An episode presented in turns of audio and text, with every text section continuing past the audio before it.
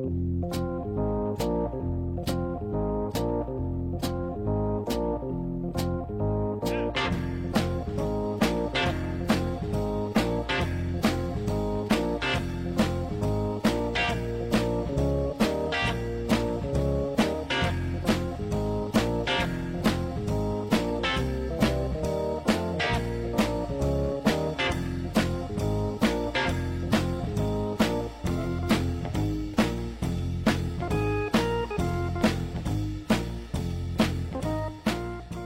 Quiero decirles a toda la audiencia en este domingo de 8 a 10 de la mañana que estoy con un hermano de mi vida, el queridísimo Sergio Ferrero Coy, conocido este, también este, como Coy, y en Córdoba especialmente el negro Coy, porque nosotros le ponemos negro a todo. ¿Cómo está, negrito querido? Hermanito. mi hermana, yo acá me tomé el día no de trabajo porque recién dejo de laburar, pero me puse al sol abajo de un quebracho en, en Villa Allende, acá en nuestra Córdoba querida, acá, laburanding, laburanding. Claro, y en su barrio, esa Villa Allende tan hermosa. Yo estoy aquí con Luciana Gleiser. Este, ¿Cómo le va, Luciana? ¿Qué dice? ¿Cómo Buen día, Araos. Qué ¿Cómo le va? Qué linda ¿eh? mañana, ¿eh? Abrigarse igual. Sí. Hay que abrigarse. Sí, y aquel que tiene jopo es un lindo momento para peinarse el jopo. A la mañana temprano. Este, ya sea con, con algún ungüento este que solidifique. Que solidifique o si no, spray, ¿no? Porque es este... Ya más moderno vendría a ser, ¿no? Como una, una versión mejorada del ungüento, del spray. ¿O funciona de, igual manera? Yo creo que el, tiene la, la, misma antigüedad el spray y el, ungüento. Y, sí, que tiene un nombre el ungüento, no es ungüento, pero que no me viene ahora. Gel. Claro, el gel este, la gomina, como le decíamos en la vieja época nosotros. El Lord Cheselin, tradicional azulcito. Sí, así, eh, de esa época este, venía eh, eh, esto que permitía que usted se peine el jopo de manera tal este, que... Un jopo inamovible queda, ¿no? Diferentes jopos, sí. Ah, hay clases, hay categorías. Sí, con, eh, si usted tiene un muy buen gel, yo creo que puede cabecear un centro con, con el jopo. Sergito Coy, querido, se, se, nos fue la comunicación, pero este, aquí estoy en un lugar de, en la loma de los Gente, acá en, el límite con Villa Allende y el pan de azúcar.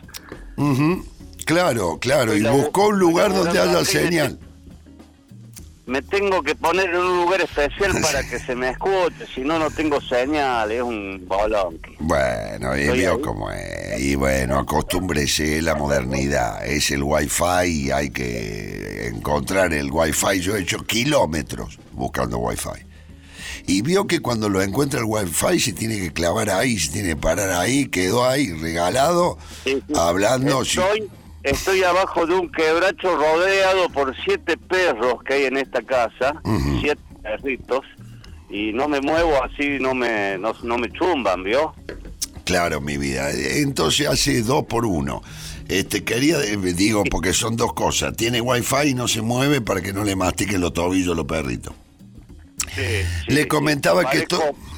Discúlpeme. Una estatua habladora, soy como una estatua, estoy inamovible acá, lo único que muevo son los labios y lo estoy escuchando. Usted estoy paralizado con el teléfono así en un stop total. Bueno, sí, es como un homenaje a Marcel Marceau.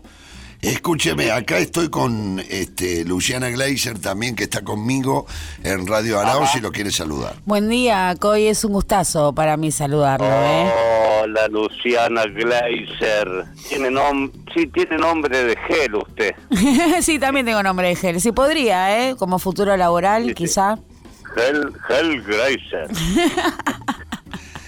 Negrito querido, escúcheme, eh, eh, cuente un poco, cuéntele a las oyentes y los oyentes y les oyentes un poco nuestra historia, eh, de cómo este, nos conocimos. este Bueno, nosotros nos conocimos a la edad de 13 años aproximadamente, comenzando la secundaria, cuando éramos unos niños con de un metro cincuenta, un metro sesenta, medíamos por eso entonces. Mm, sí. Y muy niños este, comenzamos la secundaria, éramos totalmente diferentes. Ahora yo era prolijo, Araos tenía pelo y usaba lentes. Exactamente, usaba Este- uno- unos culos de botella, importante los lentes que usaba.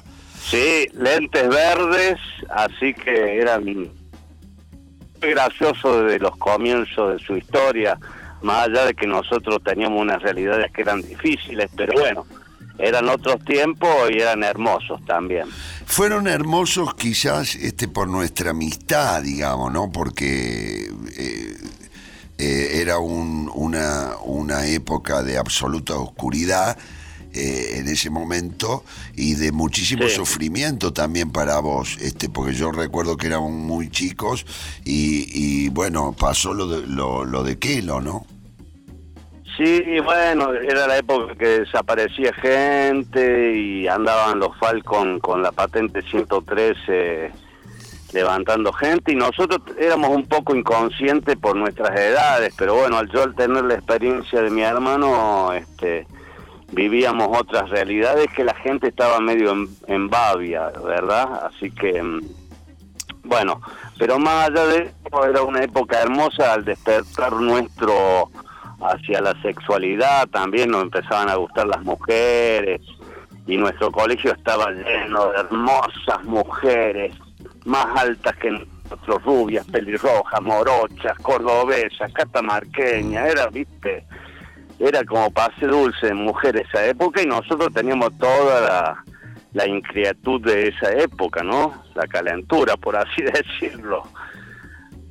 Sí, Negrito, a mí me parece interesante este, recordarlo al Kelo Ferrero, porque en cierta manera eh, yo tengo ese recuerdo, eh, incluso estando en tu casa, con tu mamá, con tu papá, este, que se hablaban Sí. esos temas. Y también recordarlo al Kelo Ferrero, porque él de alguna manera comenzó a... mm, en él estuvo la semillita también de eh, en lo que respecta al teatro con respecto a tu vida, así como yo heredé de Elvita y Yolanda, que eran actrices independientes de Clusera Claro. y eran músicas, yo creo que vos heredaste eso del Kelo, ¿no?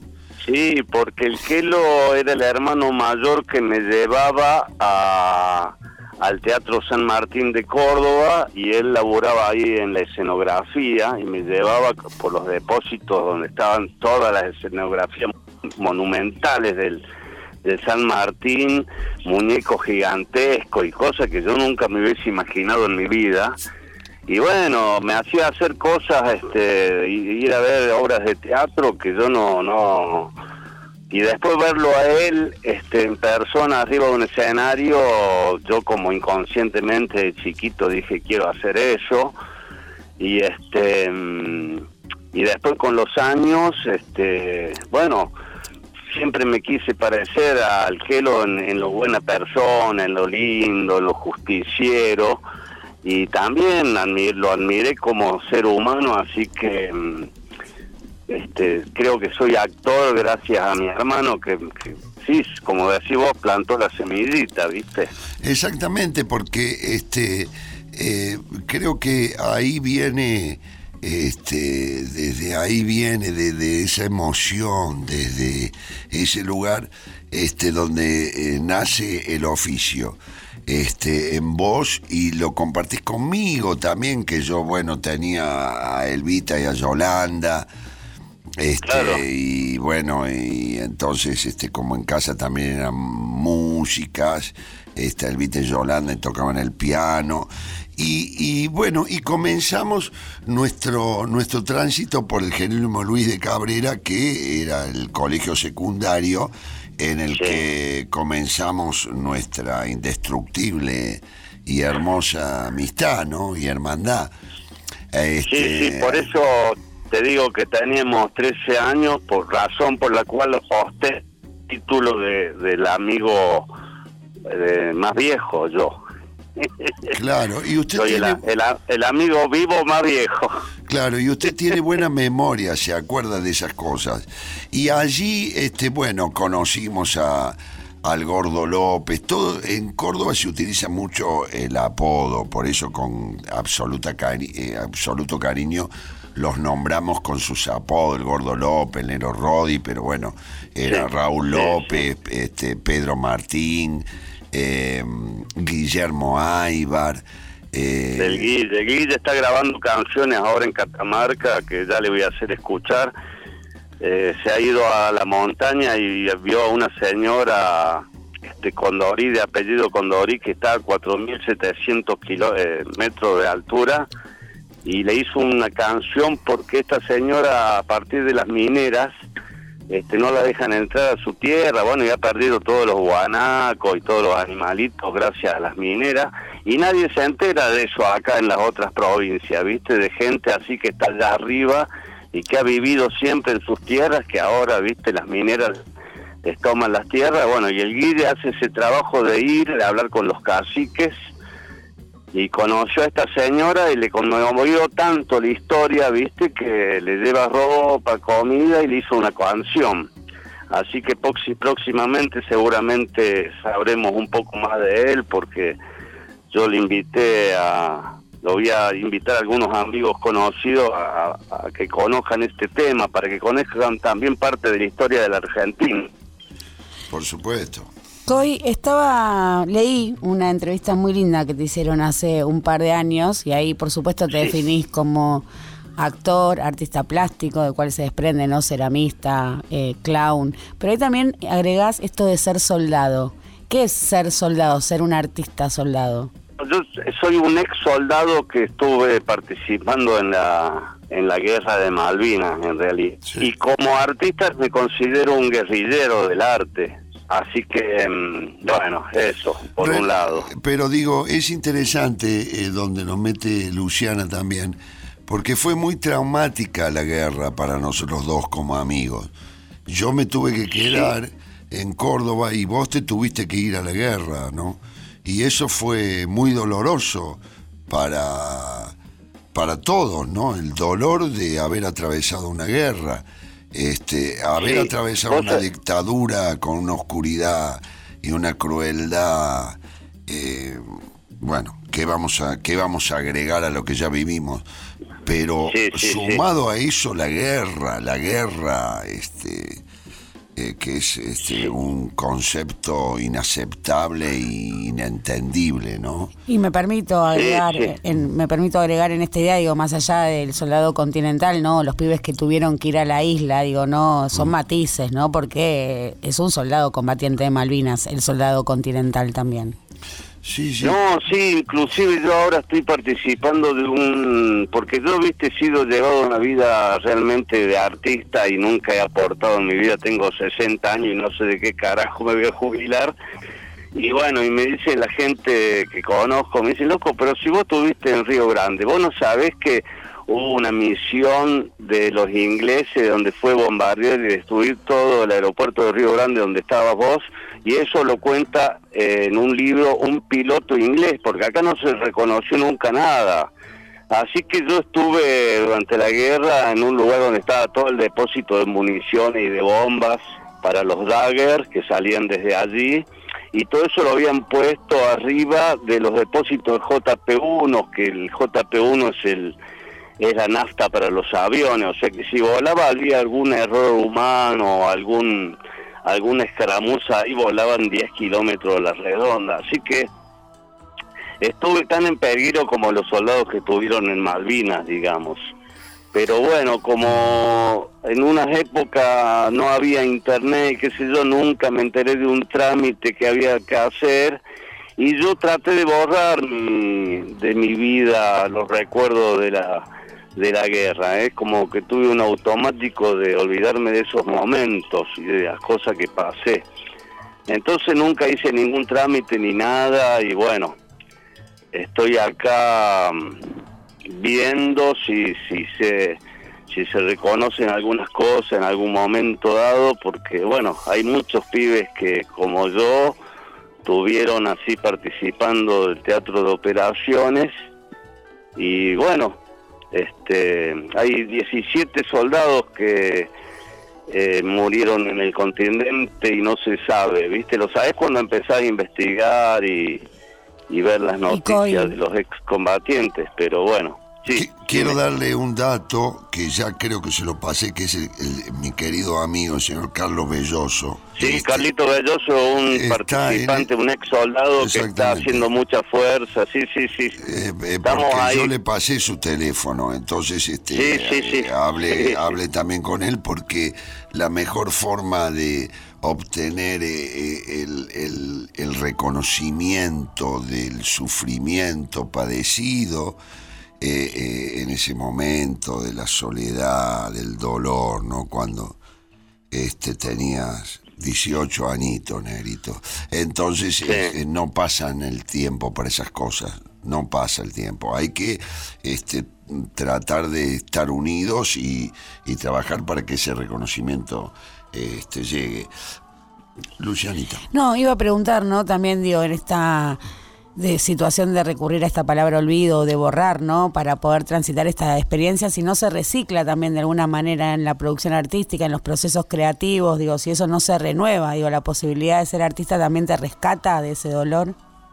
Sí, sí, te rescata porque uno eh, al odio lo sublima y lo convierte en arte de alguna forma. El otro día hubo en acá, mm, este en el museo de, los familiares este, un reconocimiento a los chicos y bueno, yo tuve que eh, a una tanda de, desaparecidos donde estaba mi hermano y los hermanos Chabrol que desaparecieron juntos este y esta vez me invitaron a, hablar y yo me mandé como un monólogo, ¿no? Y traté de donde la gente se un momento ahí medio, no de tristeza, pero de estar ahí ensimismado y yo hice como un monólogo recordando con el amor, digamos, de como que tengo por mi hermano y sus recuerdos, ¿no? Entonces, este vino gente, estaba el Toto López, que también es otro actor y director.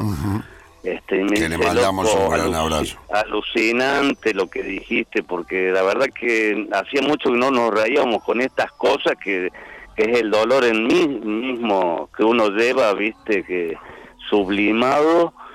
Y bueno, lo recordé a los chicos haciendo unos monólogos, comparando cómo se vivía antes a cómo se vivía ahora, ¿no? Contando cosas que uno recuerda de, de los hermanos, ¿no? Que ya no están. Así que, bueno, quiero decir, hace mucho que no subo al escenario a la monología, pero cuando tengo la oportunidad, este, me mando algunos discursos así, este, espontáneos, ¿no? Y creativos y lindo, porque uno ya está a esta altura canchero, este, en la, en la forma de hacerse saber hacer reír va a ser un personaje o lo que sea, ¿no? Bueno, un poco este después de nuestro inolvidable viaje a Camboriú, este eh, nosotros de alguna manera quiero recordarle, quiero recordarle a Arauja, porque estaba esta llamada me hizo acordar a a su padre, a su madre, a su tía, todos nosotros en esa época, y me hizo acordar, me vino una imagen de que como yo era el amigo serio tuyo, tuve que ir yo a pedir permiso a don Pedro Araos para que lo deje ir a Juancito, a papá, Juan. Claro, a Juancito Juan, perdón, dije Pedro, su hijo. El Juan, le pedí permiso y yo fui muy seriamente a ver cómo iba a ser el viaje a Brasil que íbamos a Yo viajé, no, porque además éramos menores, ¿se acuerda que tuvimos que hacer todo un tema? Pero creo, creo que éramos menores. Usted se acuerda mejor de todas esas cosas. esa charla la tuvimos con su padre, le voy a explicar por qué. Porque nosotros teníamos que salir del país con una constancia firmada por nuestros padres que nos autorizaban a cruzar la frontera. Y nosotros teníamos usted 16 y yo, 10, eh, yo 15. Así que como yo era el, amigo serio de usted, fui a hablar con Juan y decirle, mire Juan, hemos decidido viajar con unos ahorros que tenemos, nos vamos a tomar unos días para Brasil. Y nosotros el permiso fue por 10 o 15 días y nos tomamos como un mes y medio porque nos varamos allá sin guita, nos quedamos como al quinto, sexto día sin plata y terminamos durmiendo en la playa con lentes y zunga para que nos despertara el sol y pareciera que estuviéramos tomando sol.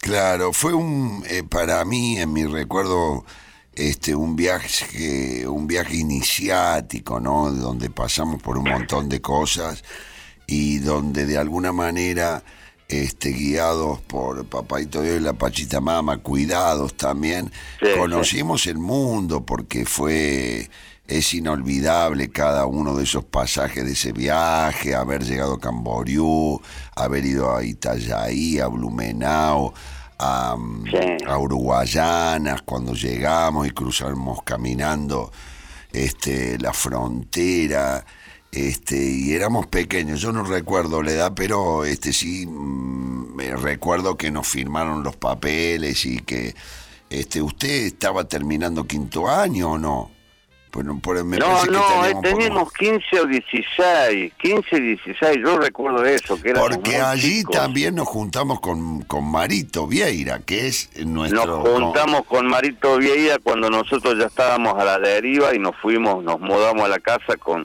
era el marito de Vieira y 14 más, o sea que terminamos siendo 16 cordobeses en una casa alquilada en Camboriú, donde había dos heladeras que lo único que tenía era cerveza y cachaya. no sé si usted recuerda que no había nada para comer, para desayunar, solamente tenía alcohol esa heladera. Exactamente, y después este eh, nos, nos eh, sumergimos en en la llegada de en aquel boliche que estábamos, que nos dormimos, yo me acuerdo me dormí parado y abrí los ojos y estaba el negro Rodi y él nos ayudó a quedarnos otro tiempo más porque eh, nos invitó a su casa. No, no, lo que resulta increíble es que ambos se acuerden del viaje en ese contexto. Digo, con dos heladeras llenas de cerveza y caña nada más. ¿Cómo se acuerdan con tanta nitidez pasando, no, No, pero hay cosas que nos olvidamos y nos recordamos cada vez que nos juntamos, porque siempre lo acordamos de cosas que el otro se olvida. Yo, por ejemplo, ¿usted se acuerda, de que nos chorearon toda la guita? Un, brasilero en un Volkswagen escarabajo nos choreó toda la guita haciendo amigo, qué sé yo, y nos llevó a, unos, a una fiesta, decía él, que se metió en el monte, el Volkswagen, y cada vez había menos casa, y cada vez nos llevaban más para la loma del ojete, y se veían lucecitas rojas, azules, verdes, y llegamos a un lugar con un olor a miada de perro y a miada de persona, así, y como en las películas se abrió una ventanita así en la puerta de madera y atrás había un negrazo nanón, así que nos miró con un ojo asesino. Y cuando entramos a ese lugar Sí, sí, todos esos recuerdos, para, mm, todos recuerdos, este, estamos contándole a la audiencia que estamos con el negrito Coy charlando, este Sergio Ferrero Coy, Em, que es este un hermano mío de la vida, quizás ustedes están escuchando y dicen, bueno, que él están contando, estamos contando parte de nuestra adolescencia. Luego este, de ese viaje, una tarde en Carlos Paz, decidimos venirnos a Buenos Aires y un poco para contar tu trayectoria en Buenos Aires. Llegamos y trabajamos con Brisky, ambos este, trabajamos, yo recuerdo que debuté en, un, en una, una obrita que había escrito con Norman y que vos dirigiste, que la otra... Gracias Electroshock. Gracias Electroshock. Este, donde, luego... donde trabajaba Isabel de Sebastián, Fabián Estrata, un mago actor que también hizo una película en las Islas Malvinas. Así es. Sí. Este, después trabajaba Aaron Calequín, que no sé si está ah, vivo, que era un personaje este Qué lindo que, lo recuerdes. Norman. y, y nadie más, nadie más. Era usted que hacía de hijo, a Isabel de Sebastián que hacía de madre, junto con Fabián Estrata que era su padre.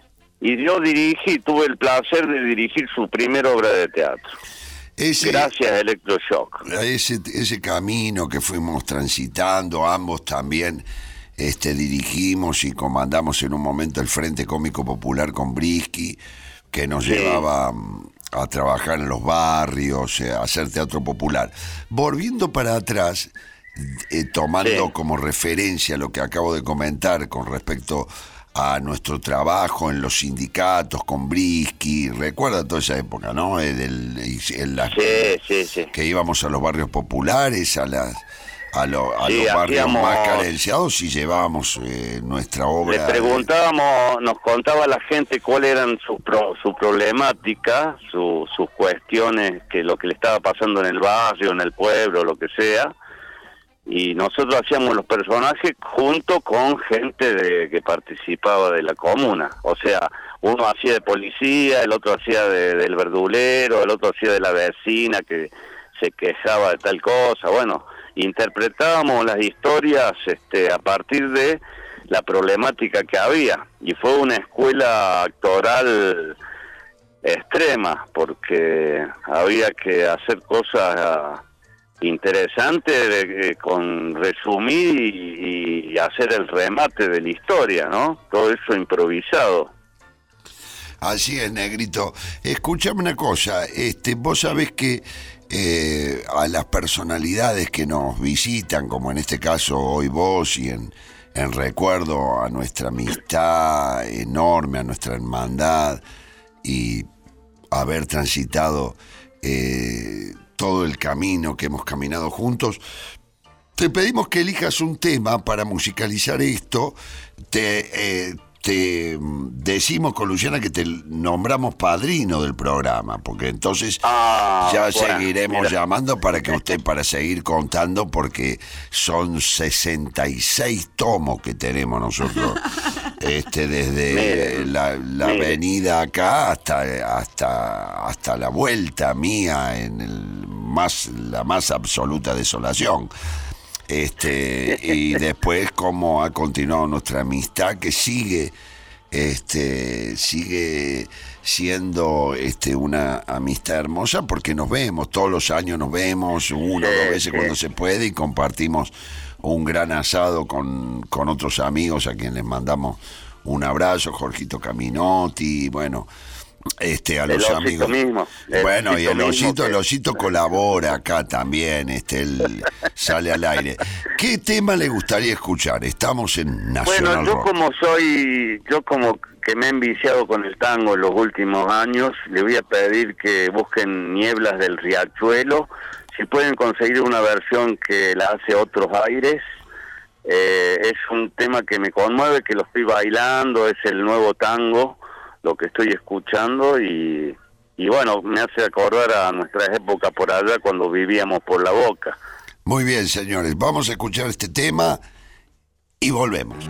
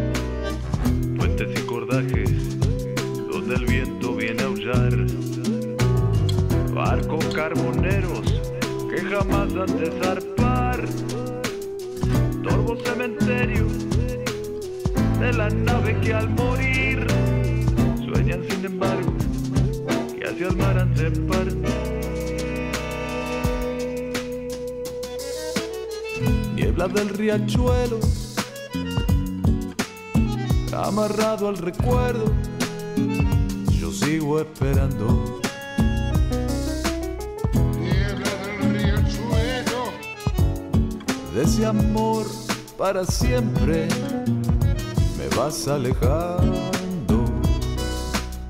nunca más volvió, nunca más la vi, nunca más su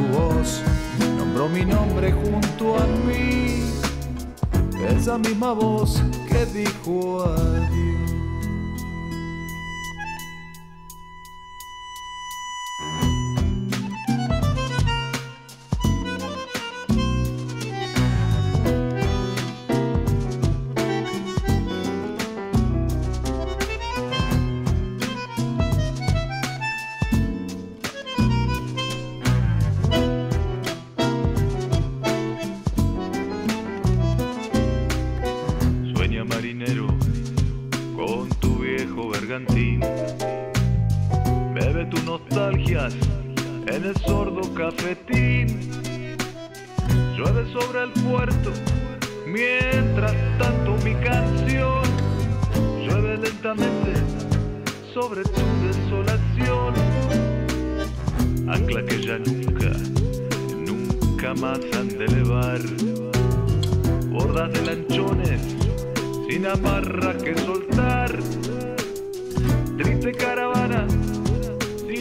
destino en ilusión, como un barco preso en la botella del timón. Niebla del riachuelo, amarrado el recuerdo, canta el mundo Rivero. Vamos, veo.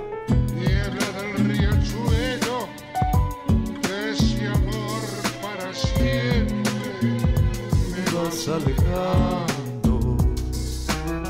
Nunca más volvió, nunca más la vi, nunca más su voz nombró mi nombre junto a mí.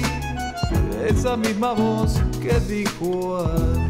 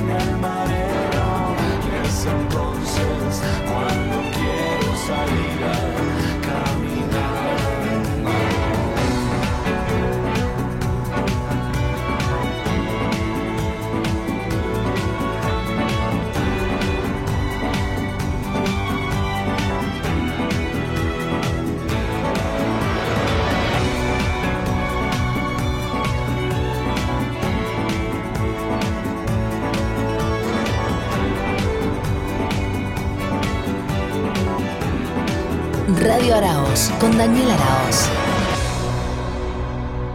Negrito querido, bueno, eh, eh, un tema precioso el que hemos escuchado. qué lindo, qué Qué lindo. precioso tema. Estamos acá en Nacional Rock, en Radio Araos, transmitiendo para todo el país desde aquí, este, desde Buenos Aires, mm, eh, más precisamente del centro prácticamente de Buenos Aires.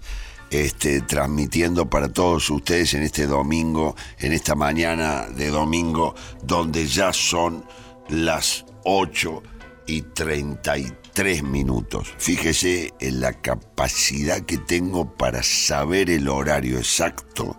Con solo mirar el cielo. Con Es, solo mirar el cielo. Sí, es increíble. Querido Negrito, ha sido un placer, un placer enorme charlar con vos. No termina acá la charla, simplemente eh, nos hemos tomado el tiempo de recibirte eh, con el cariño que te mereces, el reconocimiento que te mereces.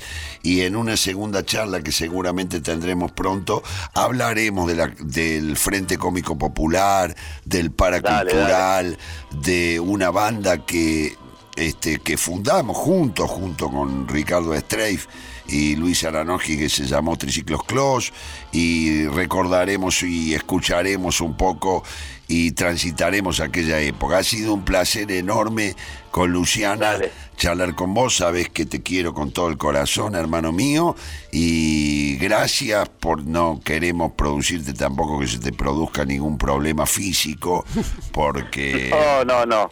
eh, No, No es nuestro estilo, tan- no es nuestro estilo, pero hace hace treinta y pico de minutos que está parado y no se mueve hablando y a sí. veces el ciático Un calambre, Araos. ¿Alguien puede soportar? No, no, pero logré, logré sentarme en estos momentos, ¿eh? Eh, al fin, hacia el final de la charla logré muy lentamente, me fui acomodando en una silla y ahora estoy hablando con ustedes con las piernas cruzadas, en un lugar donde el wifi lo estoy agarrando así, así que no me estoy moviendo por nada, pero estoy sentado ya.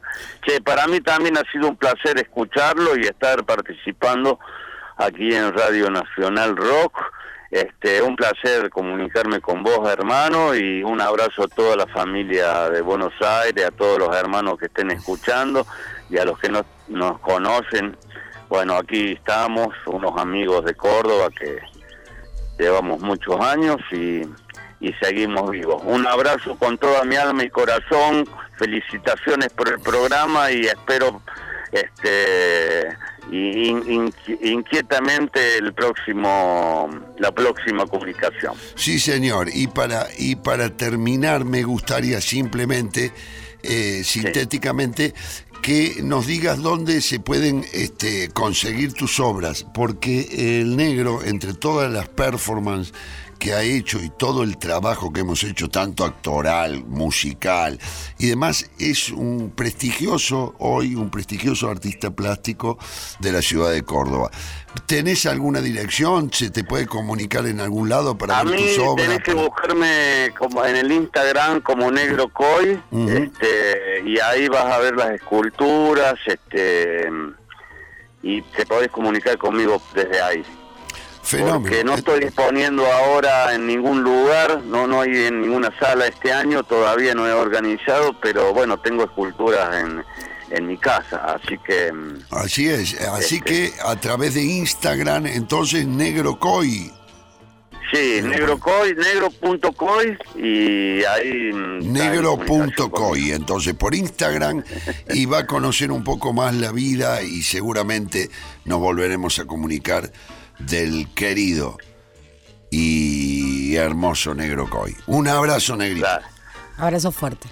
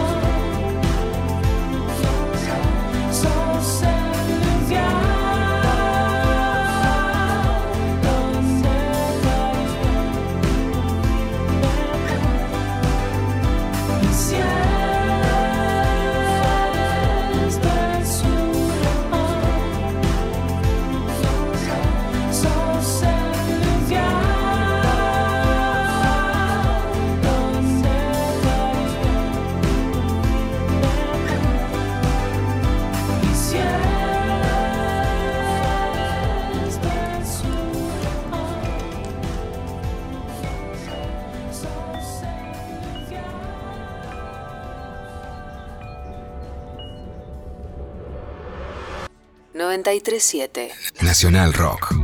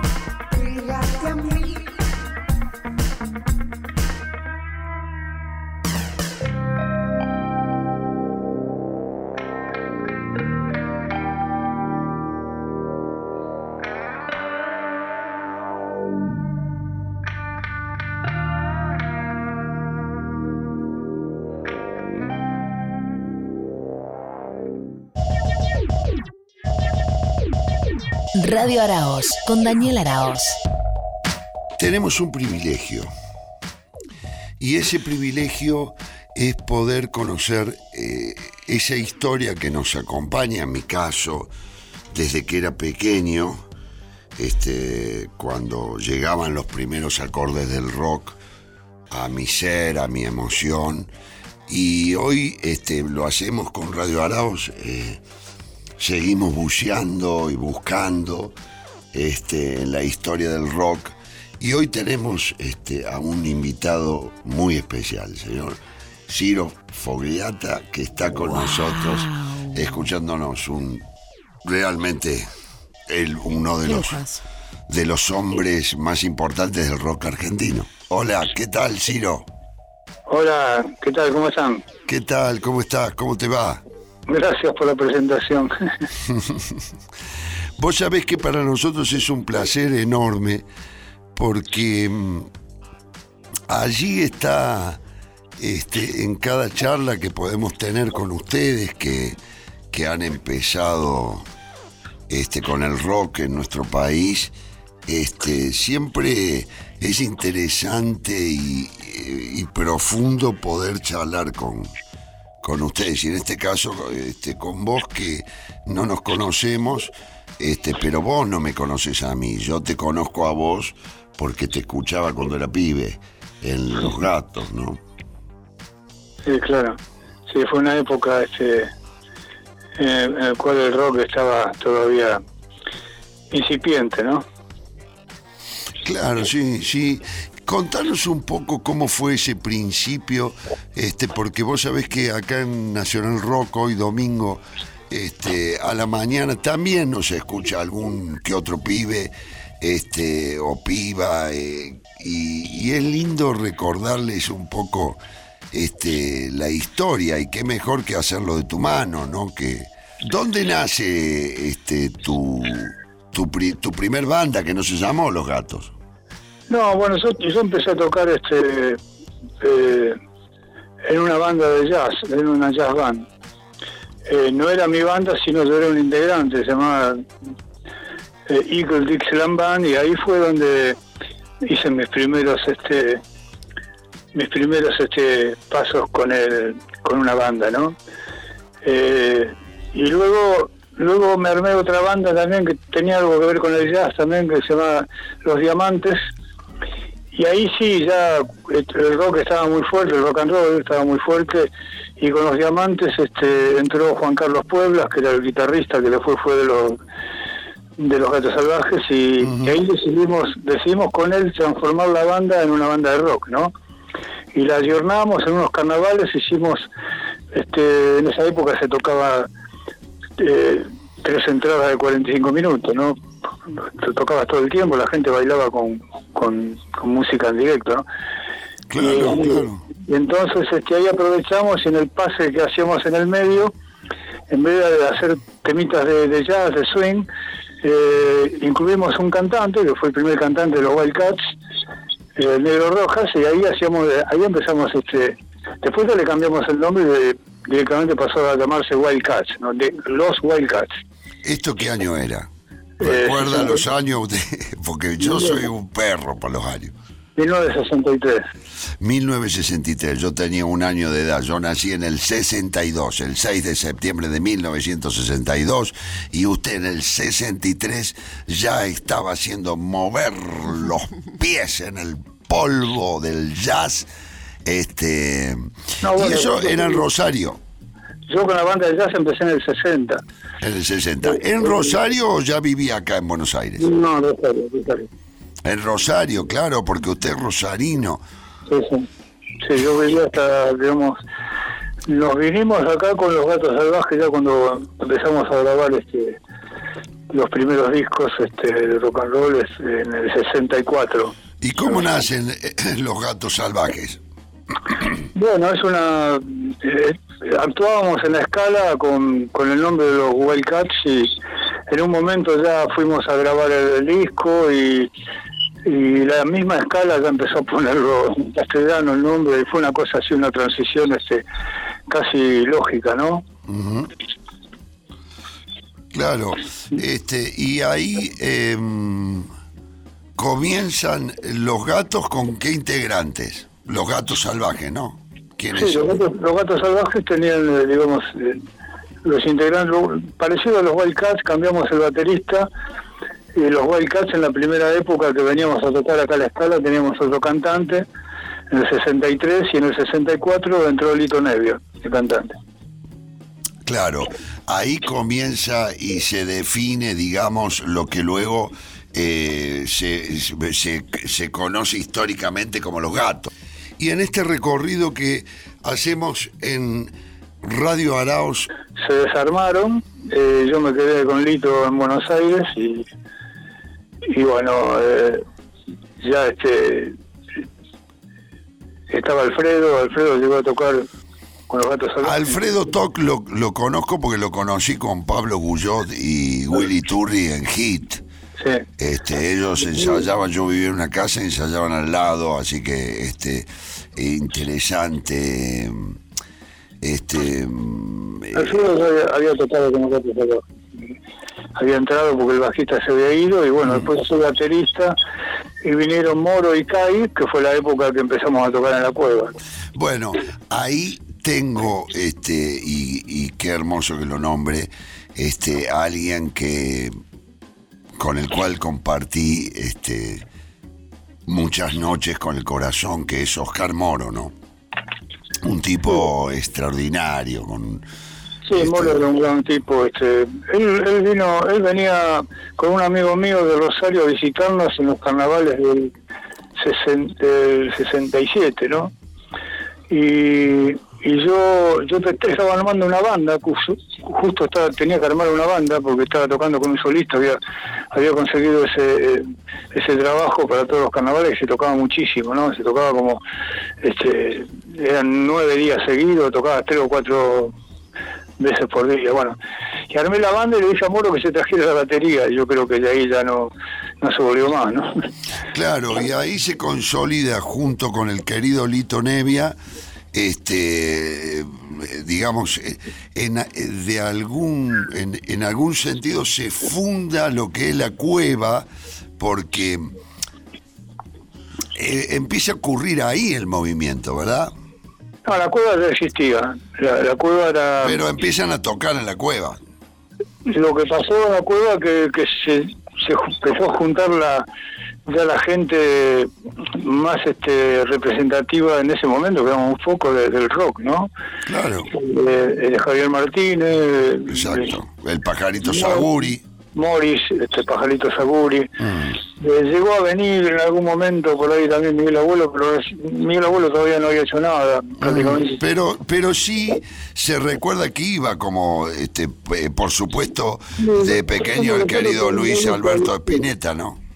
A, veces lo he visto a, a, a- a- a Miguel Abuelo, lo he visto a veces, este era un fanático de la poesía y la lectura. Venía con su novia, con, con Diana, me acuerdo. Pero él recién empezaba, ya Javier ya tocaba, este, Morris ya cantaba, este, Pajarito salía a la noche a cantar todas las canciones en los boliches, ya, y nosotros tocábamos, claro, era una banda armada, ¿no? Ahí, ahí mismo fue el germen de los gatos. Claro, por eso digo, ahí este, comienza a nacer eh, el acorde de... eh, empieza a sonar el rock and roll de los gatos. Y también recuerdo que eh, Luis eh, Alberto Spinetta de joven también eh, caminaba un poquito, muy jovencito la cueva. No sé, yo al Luis no lo vi nunca, la cueva, verdad. Pajarito me contó, pajarito, ¿no? Porque la cueva, viste, nosotros tocamos todos los días en el 66. recién. Claro, claro, claro. Y Yo antes había ido, pero iba como como oyente, así. Ahí lo conocía Sandro también. tenía- Claro, claro. Pero, pero puede ser que Luis haya ido. En la época que nosotros íbamos a La Perla, Luis no estaba, no estaba en otra cosa. O sea, estaría armando su banda. Él tuvo unas bandas al principio, así que no no sé. Sí. No, no, no, no tomamos cone- conexión con él en esa Claro, época. claro. Este, estoy con la querida eh, Luciana Gleiser, que también quiere preguntarle, don Ciro, cosas y, y charlar con usted.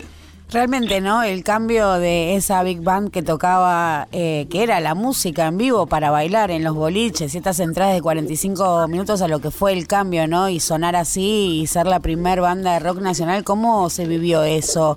Viéndolo desde los ojos del público. Bueno, la- las bandas de rock and roll, cuando empezamos a tocar, digamos, ya con los Wildcats en el 63, este, eh, la gente bailaba con, con, las bandas. Este, eh, escuchaban algunos, el que quería escuchar, y- pero normalmente se usaba eh, esa costumbre, ¿no? Era, era bailar con las bandas. Yo eso lo extraño un poco. Y después ya se convirtió en una música un poco más seria, ¿no? Por ahí. Claro, por la lírica, porque em, em, em, em, empieza a tener este el desembarco de grandes poetas. De hecho, Sí, es verdad, Javier es uno de ellos, ¿no? O sea, Sí, sí, autor, el Lito mismo era Lito, por supuesto. Era un cantautor, eran, sí, era eso, ¿no?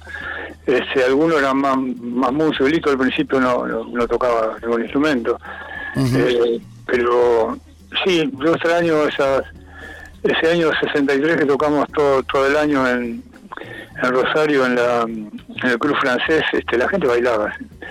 Y ese año yo recuerdo que Lito era un oyente, no se perdía, pero él era, así, él se sentaba a escuchar su novela. Este, todo el año lo vi ahí y ahí lo conocí, ¿no? Claro, qué lindo recordar todas esas épocas. Después, eh, otra, eh, otro de los artistas que también iba a la cueva era el querido Tanguito, ¿no? Que también este, fue un compañero este, de, de aquella época, eh, un bello poeta y una bella persona que, bueno, este, Tanguito era- en realidad sí no se conoce mucho la historia. Tanguito era, Tanguito quizás con nosotros, con los gatos salvajes, éramos los, los, los más profesionales porque lo habíamos grabado, él había había grabado con los Duques, había estado en televisión, qué sé yo. Eh, era el, el más formado como cantante quizás, ¿no? Después sí se, se puso a componer un poco y, a- y a- y a- digamos a- con esa impronta de, de las letras, pero y sí, con Tanguito íbamos a la casa, tuvimos una relación muy muy cercana. Y con el, con el paso de tanto tiempo, ¿no? Este, eh, ¿cómo, cómo, ¿Cómo vivís este, transitar todos estos recuerdos? Más allá de que extrañas de que eh, enciendan la pista. No, bueno, es, es normal, ¿viste? Yo le- a veces la desgracia es que uno se quedó todo grabado en ese momento, ¿no? Y, y son pocos años, son, son dos o tres años quizás, ¿no? Los gatos Claro. no duraron más de dos, dos años y medio, tres años. Y uno después tuvo toda una, un- una vida musical que no se conoce, claro. Y es normal, ¿no? A veces este, eh, está bien porque la gente quiere conocerlo, ¿no? Y como decís vos, por ahí hay jóvenes que no conocen la historia, aunque ahora hay mucha hay mucho este mucha gráfica, hay muchas cosas en internet y bueno, con los gatos con los gatos salvajes y los gatos hay dos libros, hay un libro con la historia de los gatos salvajes y otro con la historia de los gatos. Sea que ahí también se puede- Hermoso, claro, porque este, ahí encontramos este, la fuente de, de toda creación, que es el intento y cómo uno este, va caminando la vida y poniendo el corazón. Nos gustaría, Ciro, que para este momento elijas un tema de aquella época que vos quieras, así lo pasamos aquí en Radio Araos. De aquella época sí, Los Gatos Salvajes fue el primer single de La Respuesta, por ejemplo. La respuesta, escuchamos la respuesta de los gatos salvajes en Nacional Rock.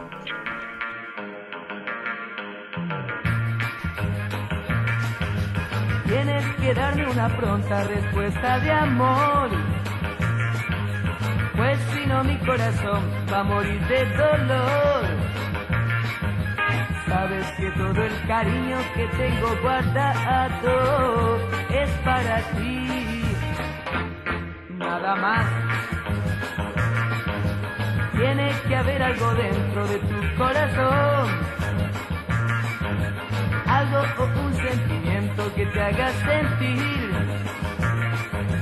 Esta canción que es para ti una poesía, para un ángel fue hecho, nada más. Si tú me amas, contento estaré, pues la respuesta hará en mí la felicidad que hace tiempo ansiaba yo, la locura de amar. Tienes que darle una pronta respuesta de amor pues si no mi corazón va a morir de dolor. Sabes que todo el cariño que tengo guardando es para ti, nada más.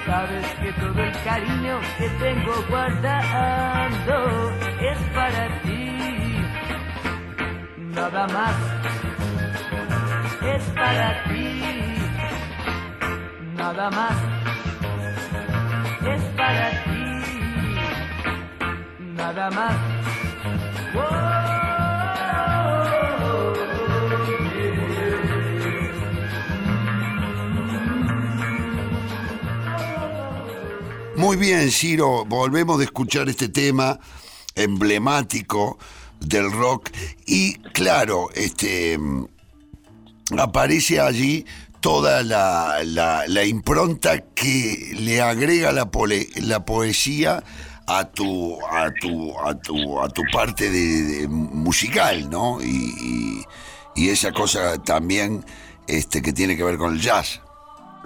El free creo el jazz. sí, o sea, si hablamos de poesía, bueno, la música argentina tenía mucha poesía, ¿no? En el tango, en el folclore, en el bolero, qué sé yo. eh, lo, lo que lo que había que lo, lo que tenía el, el rock and roll era otra estética, ¿no? Musical. Claro. Eso fue muy importante. La gente quizás se, se- se centra demasiado en, la, en las letras y todo, pero en realidad, en realidad lo, lo revolucionario fue el sonido, ¿no?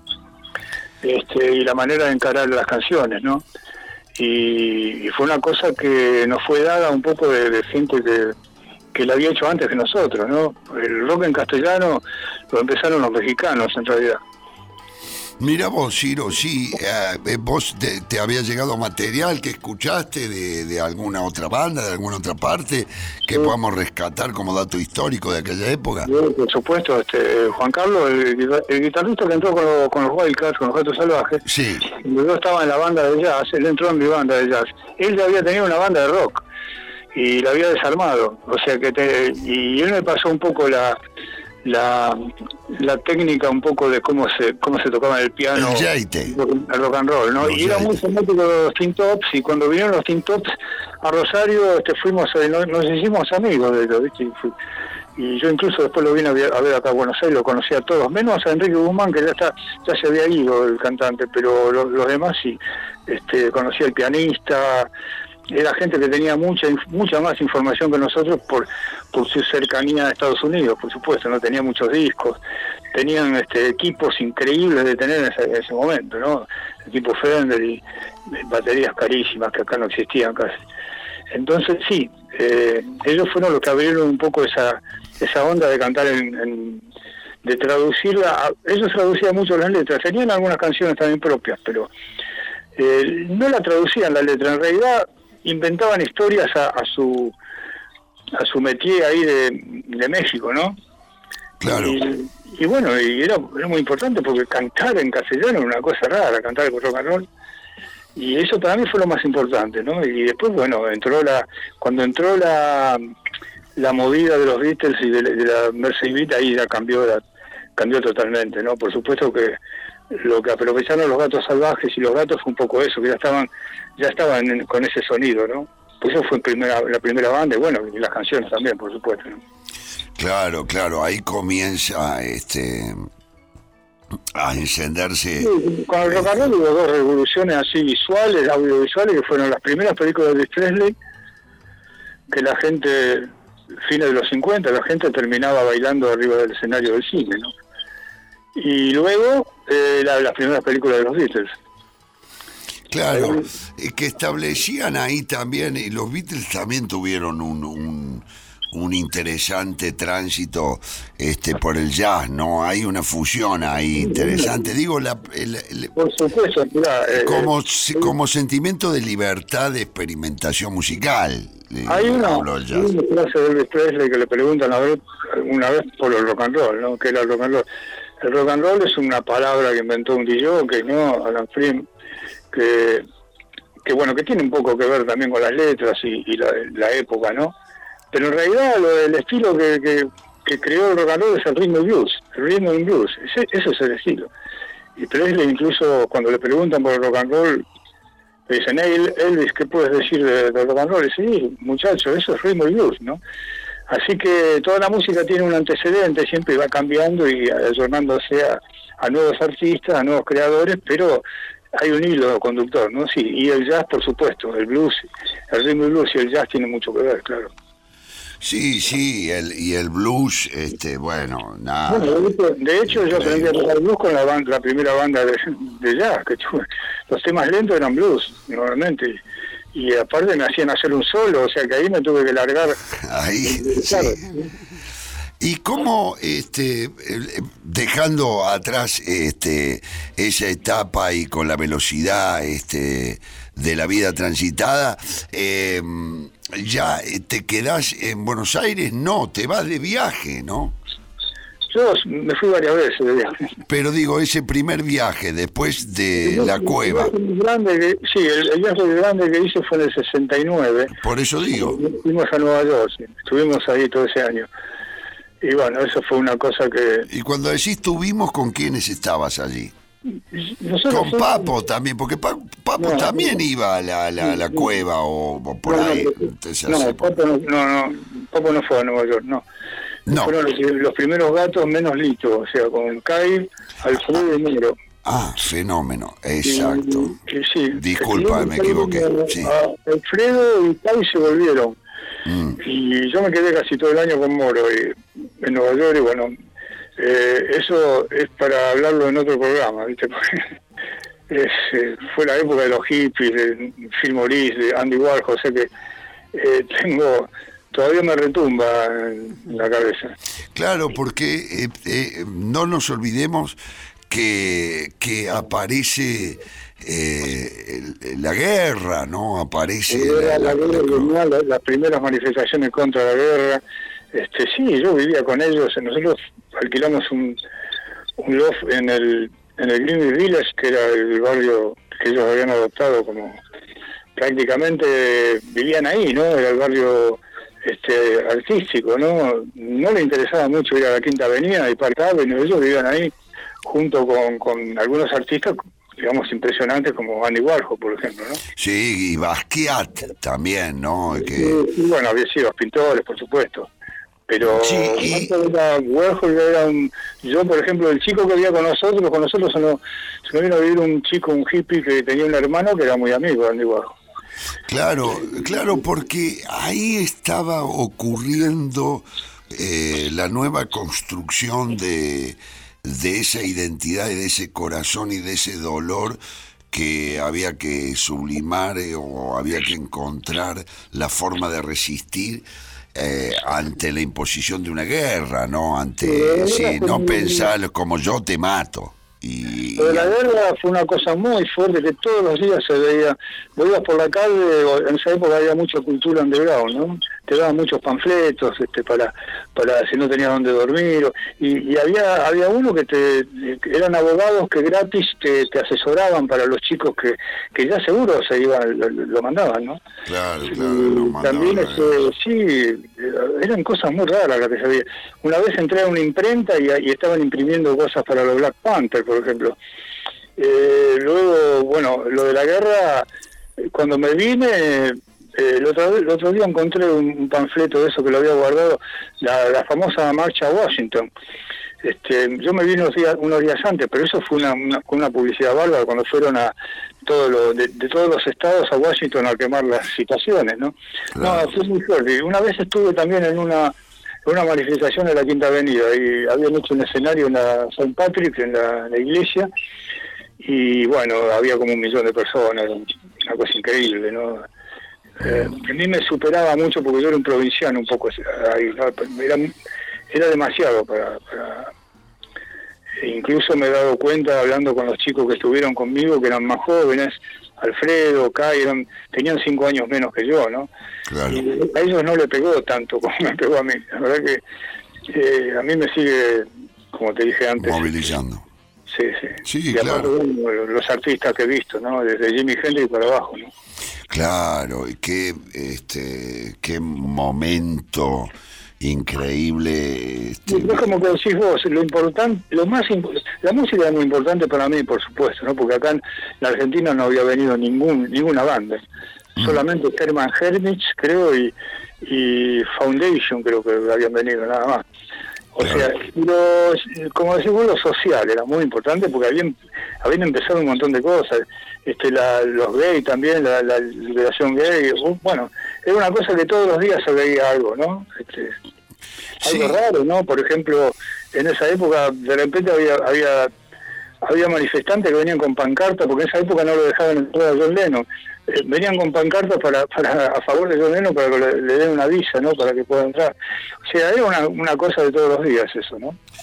¿Y qué, qué movilizante debe ser para vos, este, y lo es para nosotros que te escuchamos, este, contar estas historias, porque en el fondo, en nuestra búsqueda de identidad, eh, todos empezamos a escuchar, este, por supuesto que la música, pero también la poética, la poética de Lennon, la poética de McCartney, la Velvet Underground.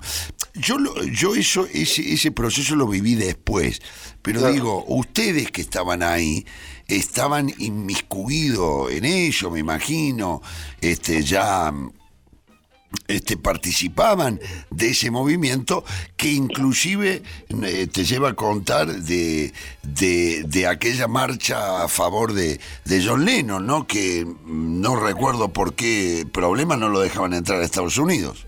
No, porque lo- había, en una conferencia con los Beatles le había dicho que eran más famosos que Jesucristo, fue por eso creo.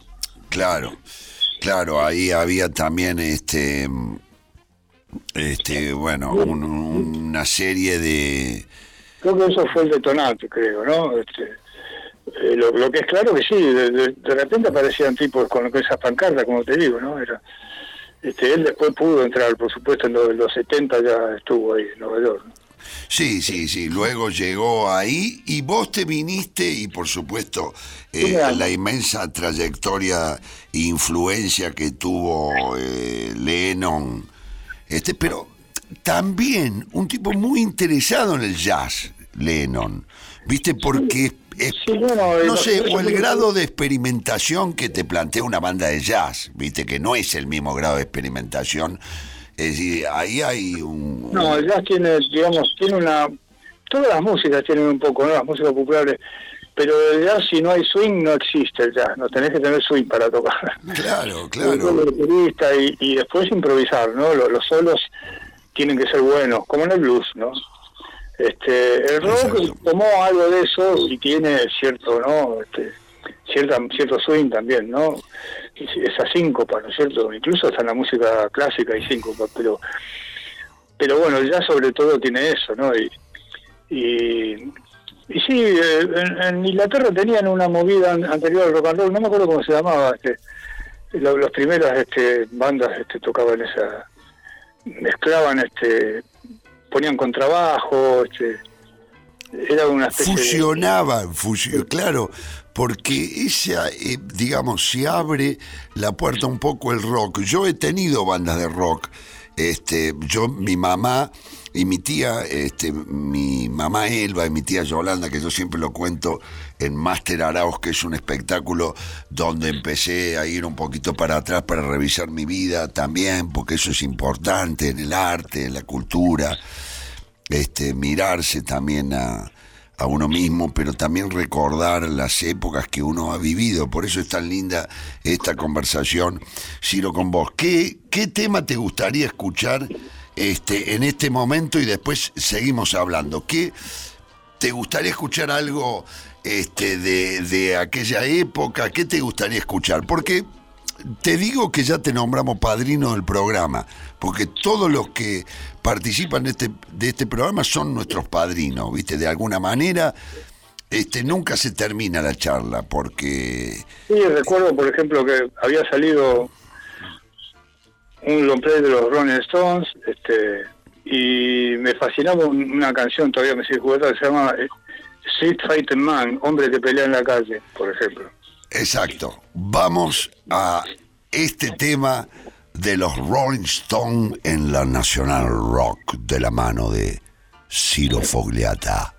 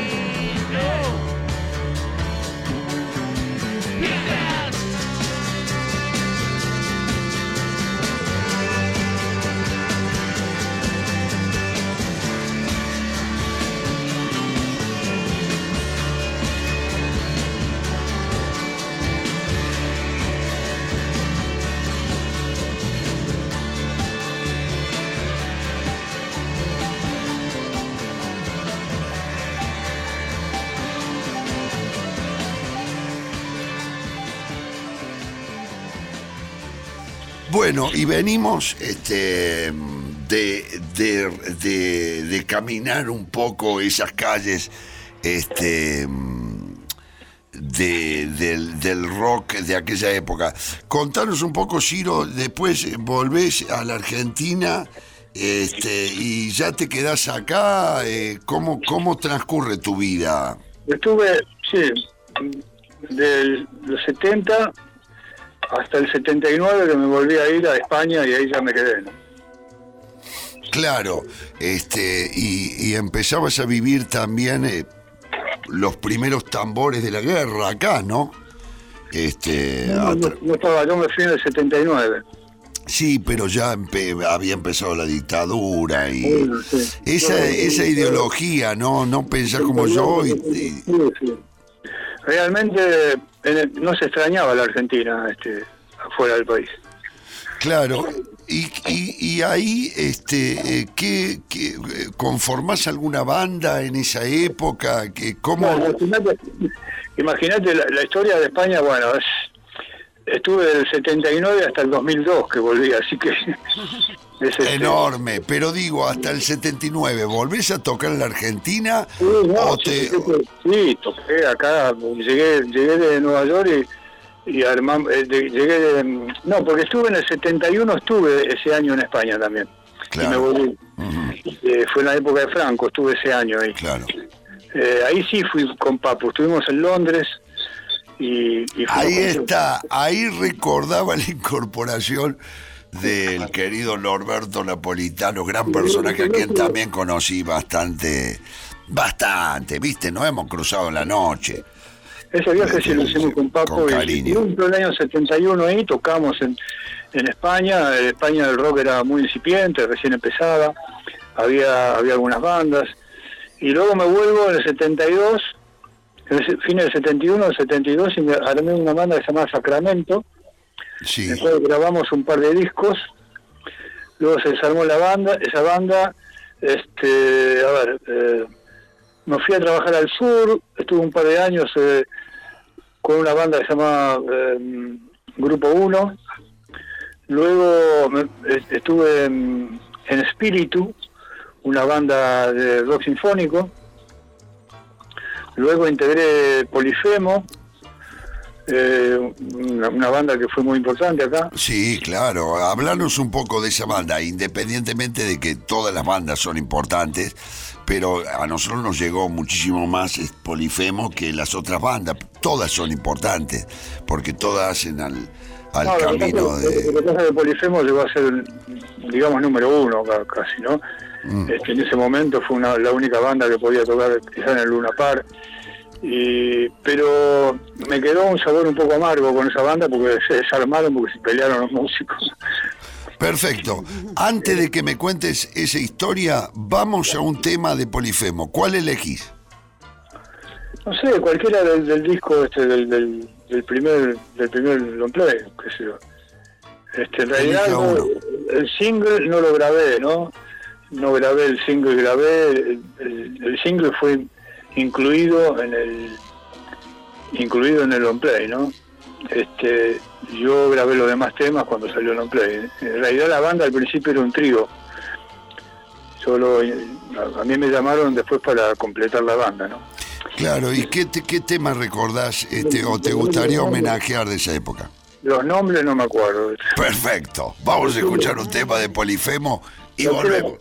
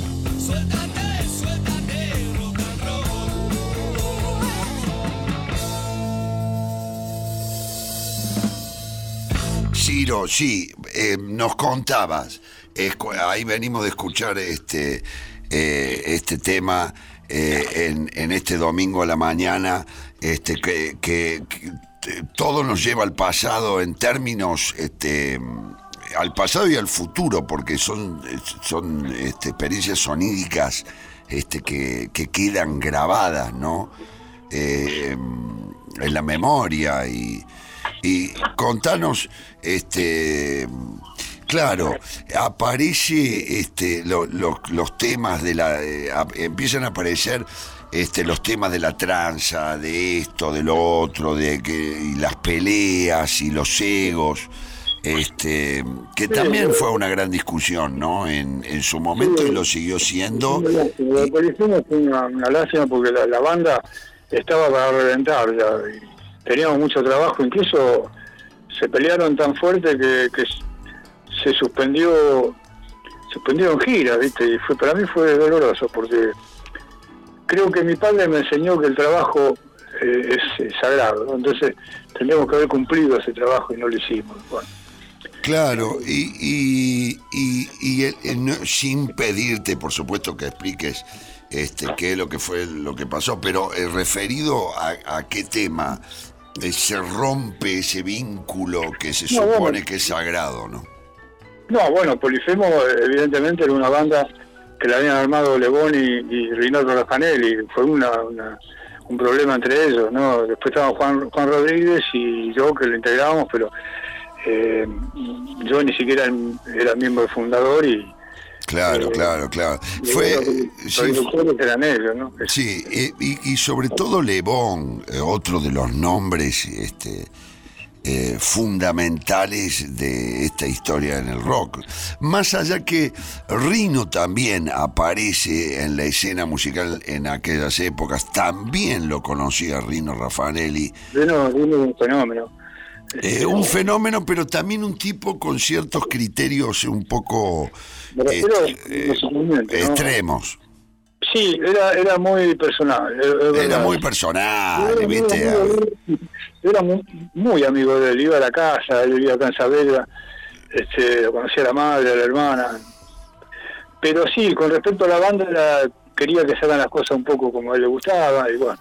Vos sabés que Lebón tuvo la posibilidad en Lebón y, y compañía, en su primer trabajo, eh, homenajearlo, eh, tocaron juntos. Sí, sí, me enteré. Este, eh, y eso de alguna manera este, eh, tiene que ver con, con el, el volver este, en el abrazo que es eh, más importante que cualquier otra cosa, ¿no? El concepto familiar, no, no estoy hablando del concepto Sí, familiar, no sino de-. O sea, no eran peleas, este, peleas como normales, este, comunes, sino que era, eran diferentes criterios y eh, quizás este a lo mejor los rockeros no creíamos más de lo que, de lo que éramos, qué sé yo. Eh, o sea, torcer una, una manera de, de encarar canciones y, un sonido de una banda a lo mejor era dramático para uno, ¿no? Entonces se producían esas esas peleas que a la, a la distancia nos pueden parecer un poco banales, ¿no? Exacto, este, pero eh, se encargó este, la misma poesía de hacerlo sobrevivir en el tiempo y la música, por supuesto.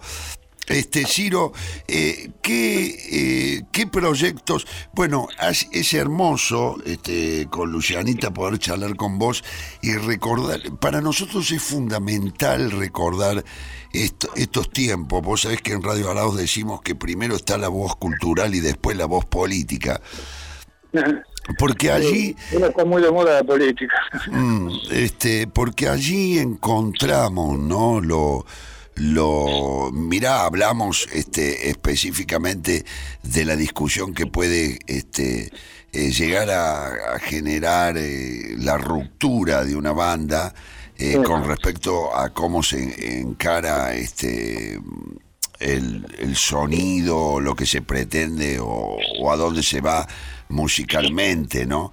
Este, pero eso también ha ocurrido con la poesía, ¿no? También los poetas Este, yo eh, tengo un recuerdo, siendo hijo de una música, yo no heredé la música de mamá.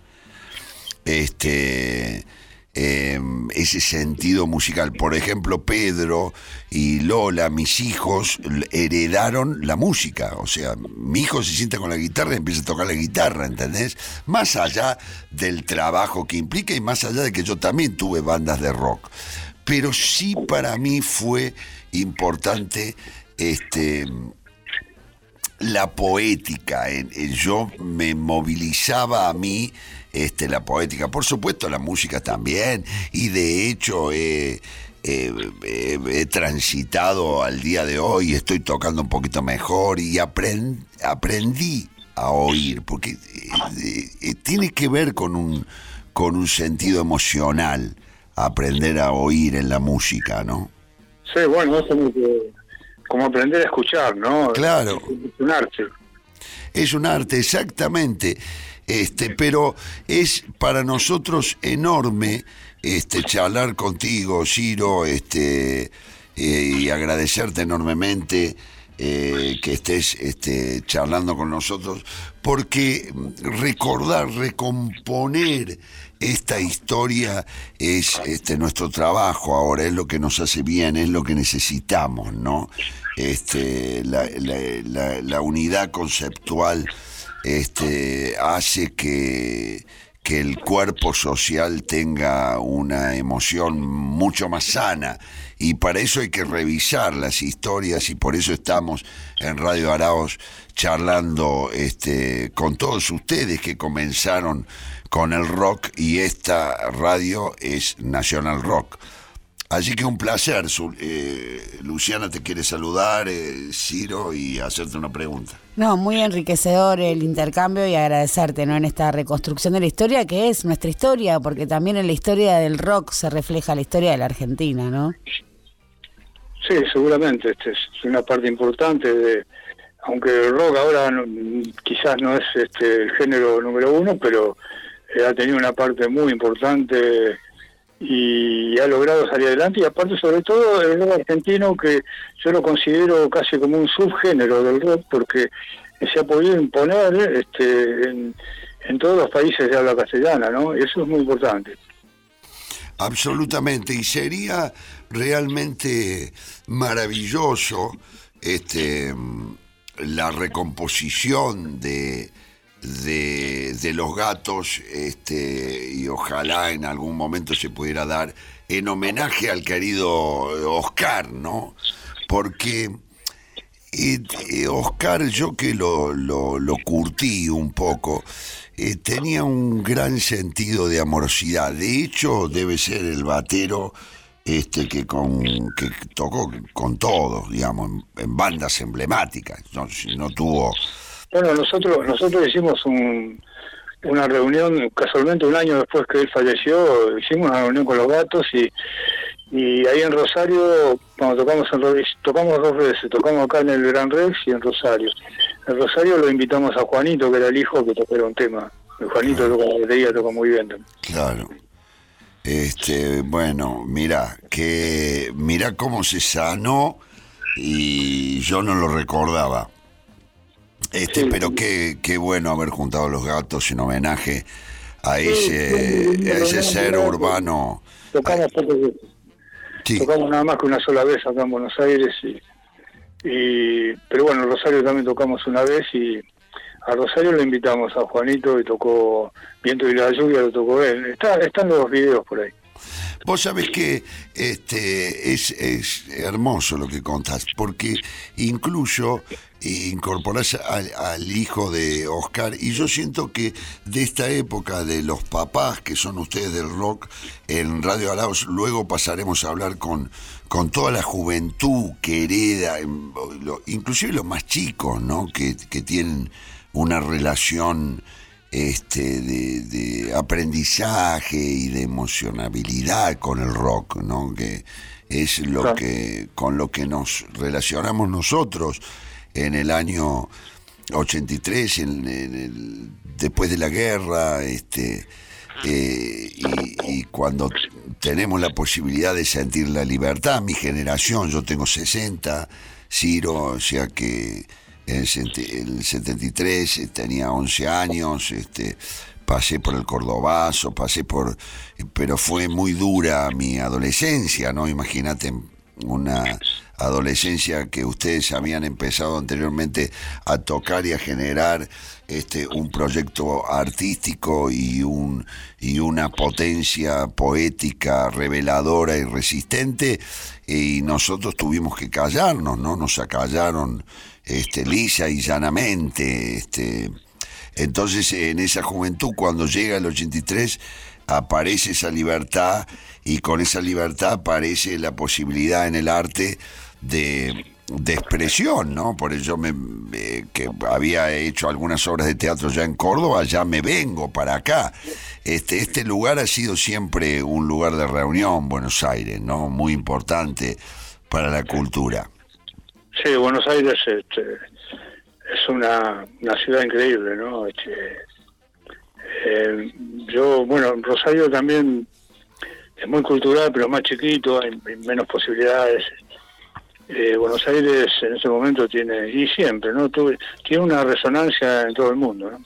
Exactamente, es una ciudad con una resonancia increíble. A mí también me pasó de venirme de, Córdoba porque porque no veía el futuro allí, no, no, o sea, era, era, Sí, no, claro. eh, era difícil proyectarse, Sí, eh, sobre todo vivir del laburo, vivir, viste, conseguir Sí. laburo que te garparan para para comprar el criollo y el mate, digamos, ¿no?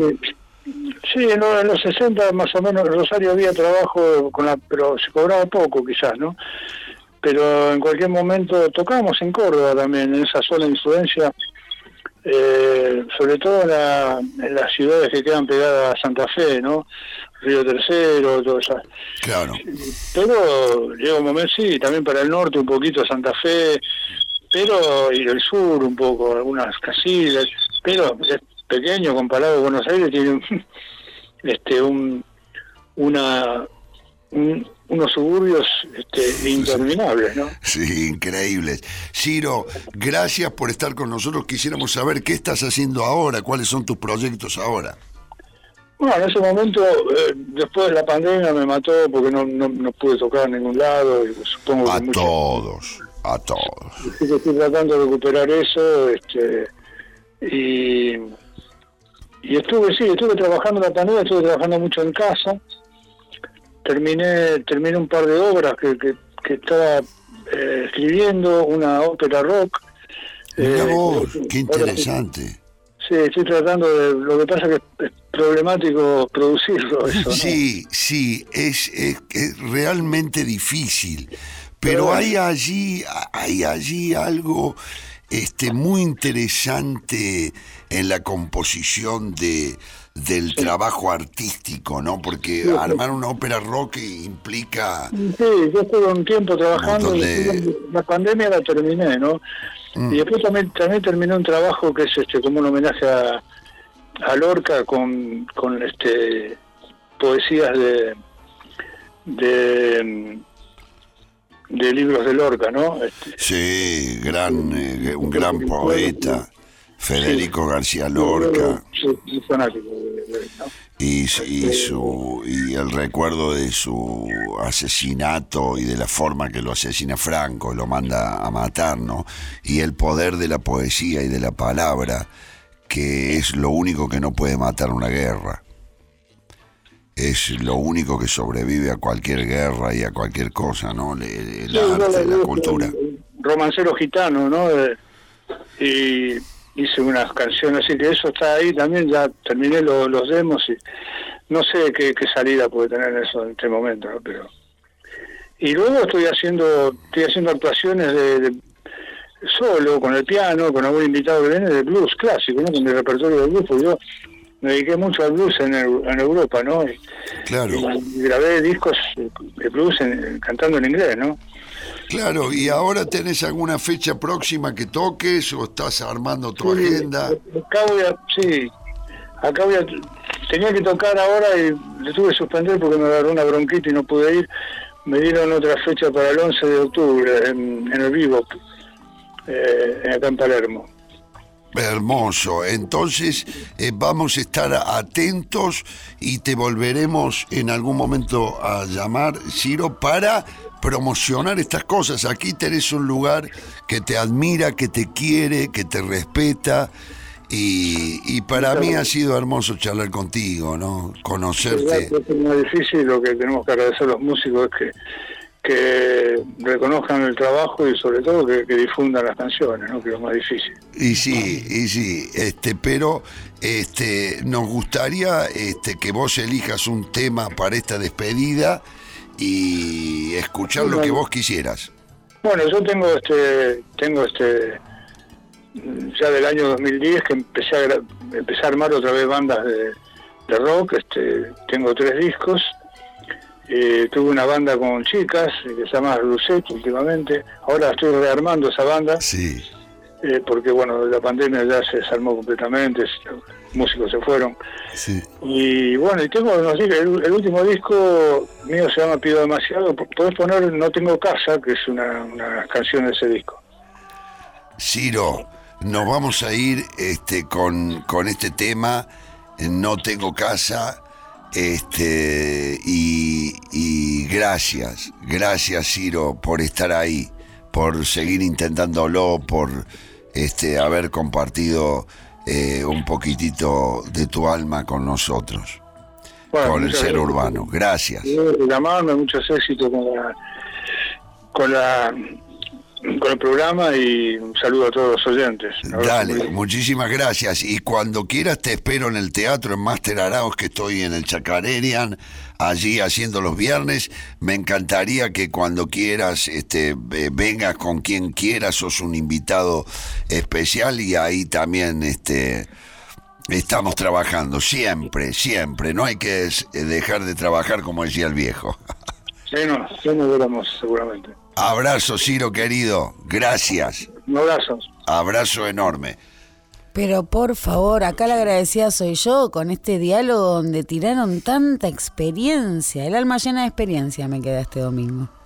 y espero que de sueños, porque si hay algo que nos mueve para cambiar este mundo, son los sueños.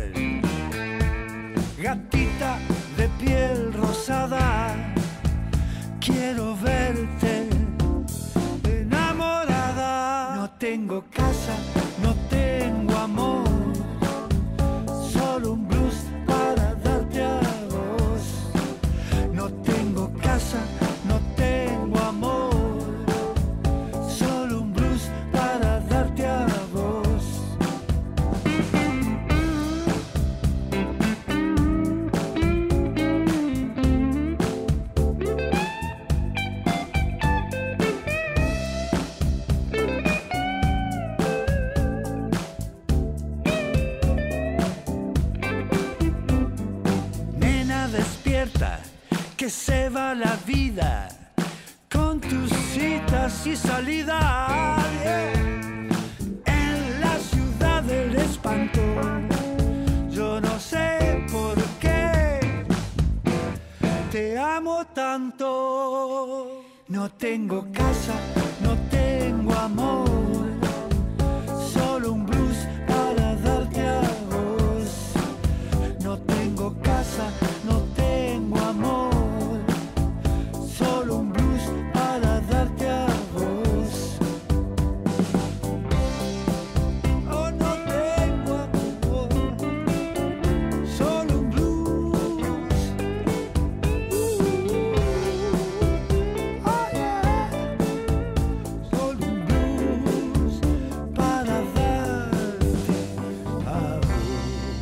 Pastas Oralí auspician Radio Araos en Nacional Rock.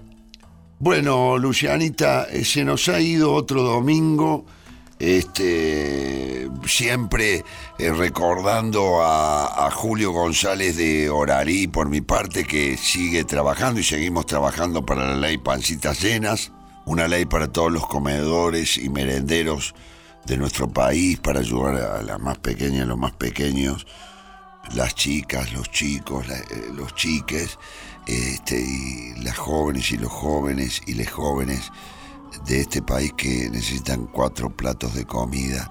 Y ahora este, me contaba Julito, este, y las madres me cuentan que se acercan muchas viejitas y viejitos que tampoco tienen que comer. Así que ya saben lo que pensamos con respecto a eso, la construcción de una política de Estado que le dé de comer en un país tan rico como el nuestro, donde no faltan alimentos.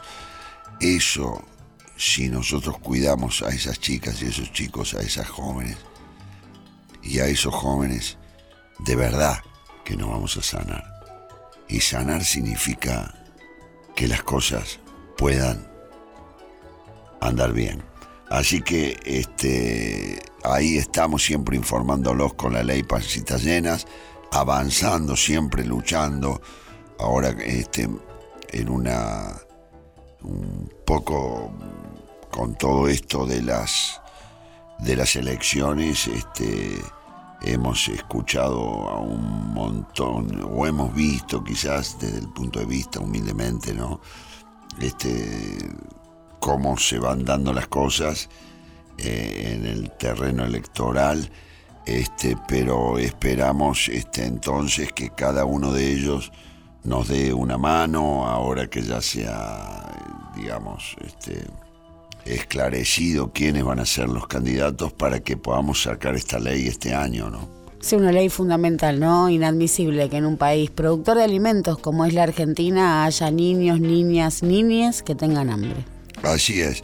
Así que bueno, este, nos despedimos de este domingo con Lucianita Gleiser y todo el equipo que nos acompaña en Nacional Rock, deseándoles un muy feliz domingo, este, de corazón, eh, que puedan juntarse eh, con la familia a, a pasar un momento y a darse un abrazo, porque eh, allí está lo más importante de la vida, ¿no?